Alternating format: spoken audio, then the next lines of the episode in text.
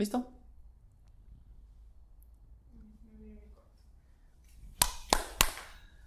¿Pues no? Ok.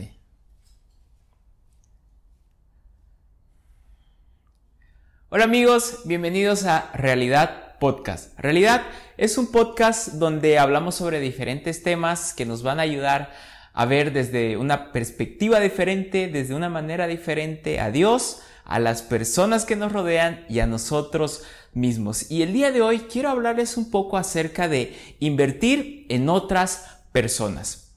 Creo que la mejor manera de poder ilustrar, de poder explicar el concepto de inversión es utilizando la economía. Como bien sabemos, invertir significa emplear cierta cantidad de dinero en la compra de cierto artículo con la finalidad de que pueda tener un retorno mayor al dinero que apliqué en el inicio. Básicamente, invertir es poner un dinero, comprar cierta cosa y esperar que al venderlo pueda recibir mayor cantidad de, dinero que, eh, que el dinero que tenía al inicio. Básicamente esto es inversión. Colocar de mi bolsillo entregar de mi bolsillo cierto recurso, cierto dinero en la compra de cierta actividad, en la compra de cierto artículo con el fin de, de venderlo y recibir cierta cantidad de dinero mayor con la cual había iniciado. Básicamente esto es inversión.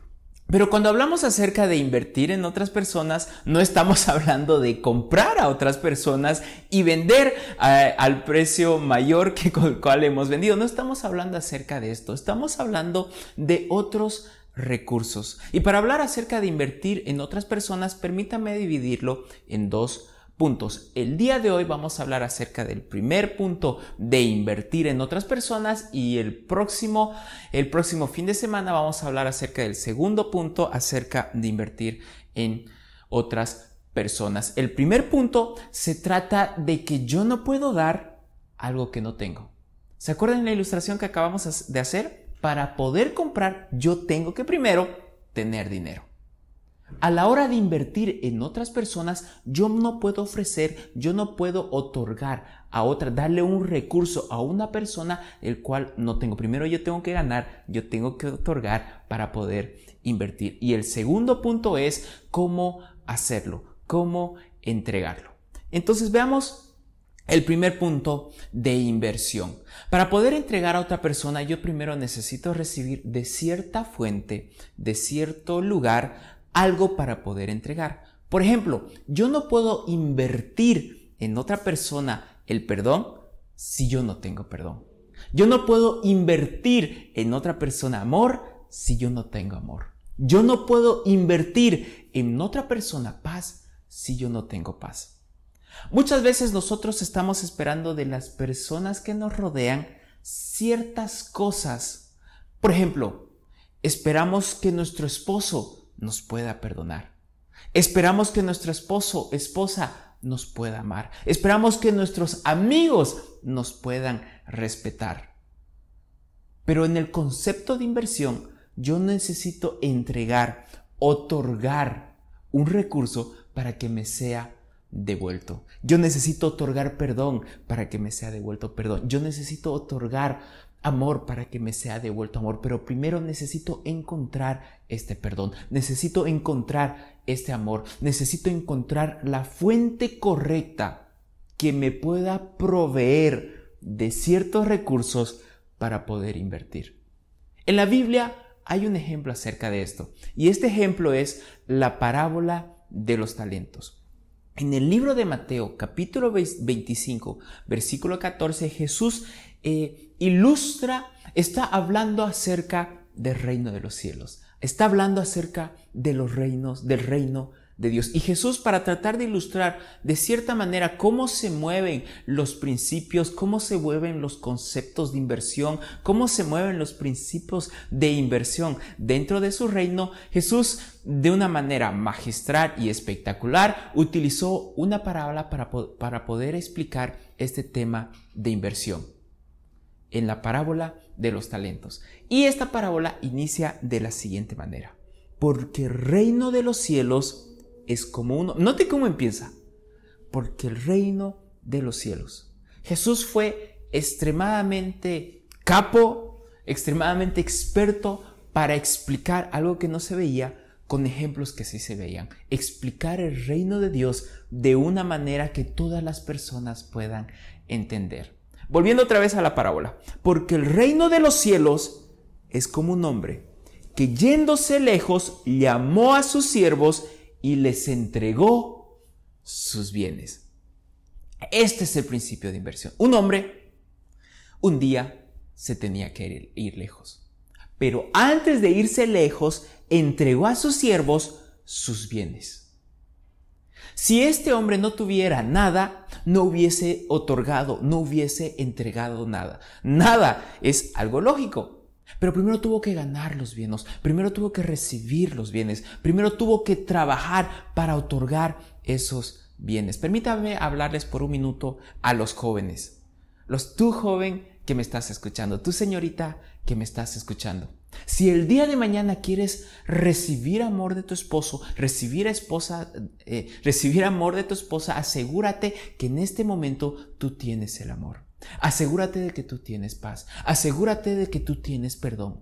Porque no podemos otorgar nada que no tengamos. Este hombre pudo otorgar a sus siervos sus bienes porque hubo un momento en los cuales los tuvo que trabajar. Dos cosas que tenemos que identificar. La primera, la fuente. Yo les aconsejo que esta fuente sea eterna. Que esta fuente tenga palabras de vida. Que esta fuente, lo que diga, lo que diga no cambia, que es igual ayer, hoy y siempre. Sí, estoy describiendo a Dios.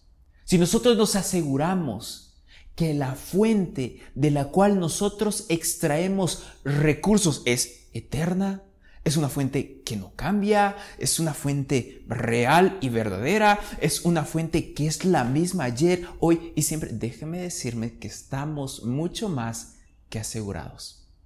Pero si la fuente de, donde nosotros recibimos un recurso de manera contraria es una fuente que cambia, que así como dice una cosa un día, dice otra cosa otro día, una fuente que así como me asegura las cosas un día, es contrario los otros días. Sí, estoy hablando fuentes como la sociedad.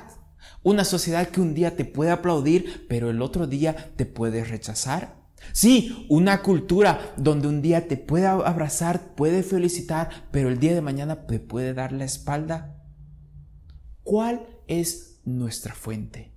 ¿De dónde estamos sacando los recursos para poder otorgar? Nosotros que somos jóvenes, en mi opinión, yo creo que toda la etapa de la juventud, de la adolescencia, es donde nosotros podemos descubrir esta fuente que nos va a otorgar los recursos necesarios para que en un futuro podamos invertir. Así como se invierte con el dinero, de la misma manera se invierte con cualquier otro recurso, como tiempo, amor, paz.